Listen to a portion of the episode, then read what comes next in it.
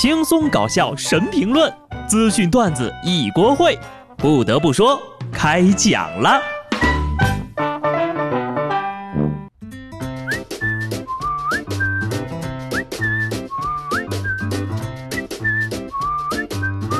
Hello，听众朋友们，大家好，这里是有趣的。不得不说，我是机智的小布。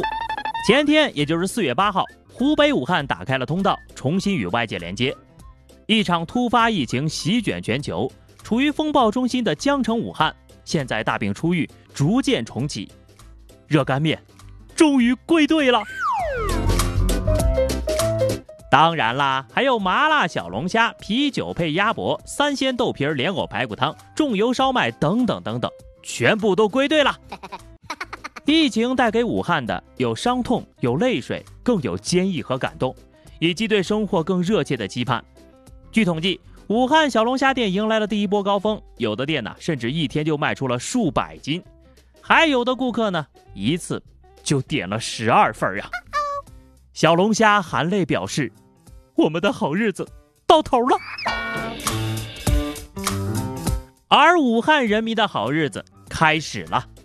八号零时整，江汉关大楼钟声响起，一名女孩激动地高喊：“武汉，我的武汉回来了！”这一句呀，喊出了十四亿人七十六天的期待。高德交通出行大数据显示，四月八号，武汉解除离汉鄂通道的管控措施，有序恢复了对外交通的第一天，路面上的车流人流逐渐多了起来。早高峰京汉大道再次出现了百米拥堵红，释放出武汉交通复苏的积极信号。司机表示：“我以后再也不会抱怨拥堵塞车了，因为那才是繁华大道。”余生再也不嫌弃人山人海了，因为那才是国泰民安。有网友说呀，很难说清开封的第一次裂缝是什么时候。一名志愿者觉得是时隔两个月再次被查酒驾的时候。一名武汉协和医院的医生说，是他重新接到因为打架斗殴来看病的患者的时候。一名住在商业街边的居民发现，放了两个月武汉加油的大屏幕又开始放广告了。在这里还有第一个出生的孩子。四月八号零点零三分，伴随着一声响亮的哭声，一个体重三千二百七十五克的男宝宝降生了。这是武汉解封重启之后，湖北省妇幼保健院迎来的首个新生命。孩子取个什么名字好呢？热心的网友呀给出了建议：重启、启程、启汉、新生、气急。衷心的祝福他身体健康，快乐成长。下面呢，也让大家见见什么是真正的报复性消费。就在武汉解封的第一个早上呀，一名女子呢向跑腿小哥一次性预定了七十六种早餐。姑娘说了，封城期间呢，很多人都没能好好吃早餐，想把这些天错过的全部都补回来。她还说呢，点了这么多也不是要自己吃啊，要把早餐分享给小区的邻居和值守防控岗位上的社区工作人员。我的天哪！我想都想不出是哪七十六种早餐呢？不过呢，姑娘把这么多食物分给邻居和社区的工作人员一起享用，这也是拨云见日之后的一缕霞光了。独乐乐不如与人乐乐，快乐齐分享，那就是加倍的快乐呀！给姑娘点一个赞啊！我也希望呢，能够有这么一个土豪、美丽且善良的好邻居。就在武汉解封的第一天，很多市民在江汉路口呢目睹了神奇的一幕：一只黄鼠狼不仅不怕人，大摇大摆地走上街头，甚至呀还时不时地站起来，两只前爪端在胸前，大着胆子向路人讨饭吃。市民呢也是纷纷围观，并且拿出食物来喂它。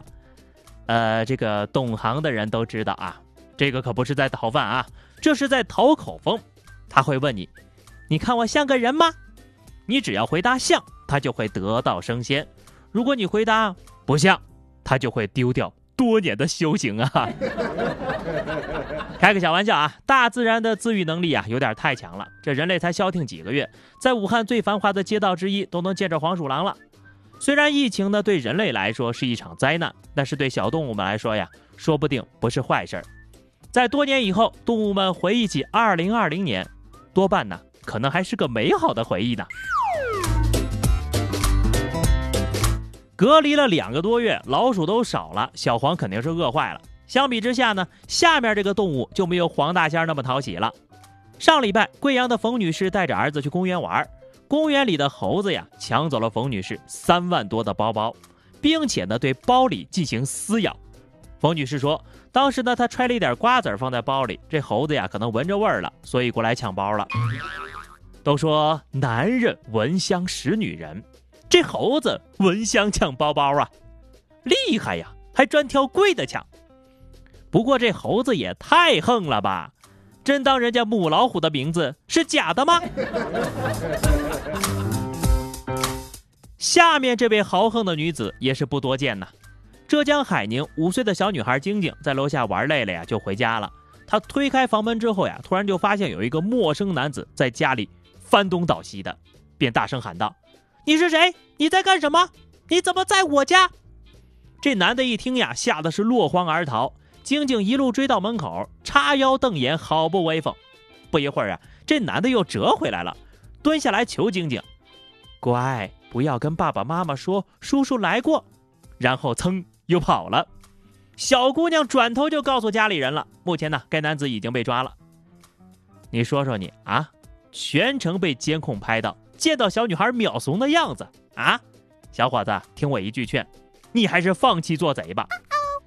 这小妹妹呢，厉害是厉害，但还是很危险的呀。下次别这样了啊！不鼓励这么做啊。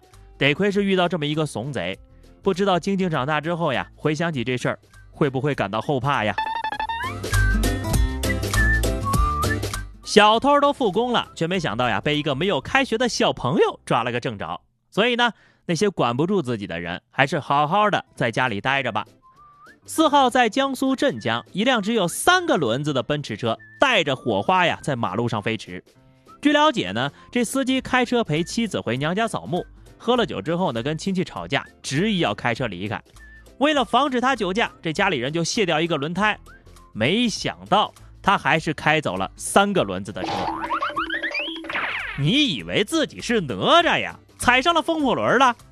一路火花带闪电，本来以为是个段子。啊！有生之年又成真了。一看呢，你们那些亲戚就不懂，四驱车那得卸后轮啊！啊，卸的是后轮啊，那这个车哈哈，质量还挺不错啊，够魔幻。就这种情况啊，我估计给他卸成独轮车，他都敢上路。不得不说呀，造成这种局面的根本原因，就是让这类人呐吃得太饱了。受到疫情的影响呢，多个国家和地区出现了粮食的这个危机啊。这个出于对粮食的安全考虑呢，就开始限制本国粮食的出口，引发全球关于粮食危机的担忧。袁隆平院士就表示啊，中国呢完全有实现粮食生产自给自足的能力，不会出现粮荒，大家不用担心。不得不说，每次听到有谣言说呀要囤粮啊，囤这个囤那个的，都有人相信。这些人呢，真的是吃的太饱了。那个上次你们囤那个盐吃完了没有？